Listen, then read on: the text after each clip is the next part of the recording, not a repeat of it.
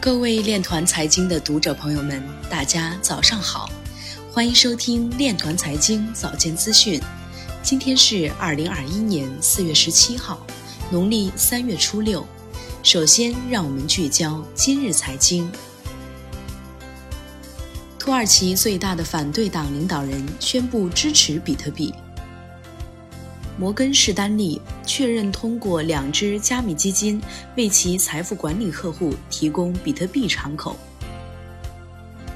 央行印发《金融机构反洗钱和反恐怖融资监督管理办法》，自八月一号起实施。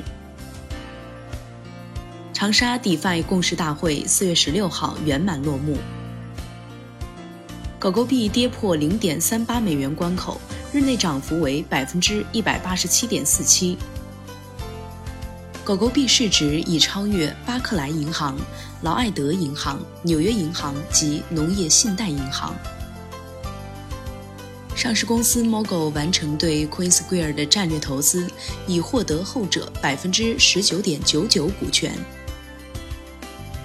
狗狗币鲸鱼一天内转移一百二十亿美元的狗狗币。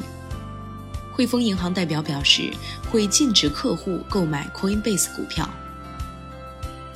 分析师认为，狗狗币的崛起是证明了最大笨蛋理论，泡沫终会破裂。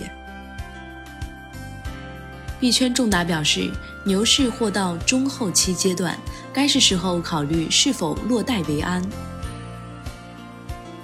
以上就是今天链团财经早间资讯的全部内容，感谢您的收听。我们明天再见。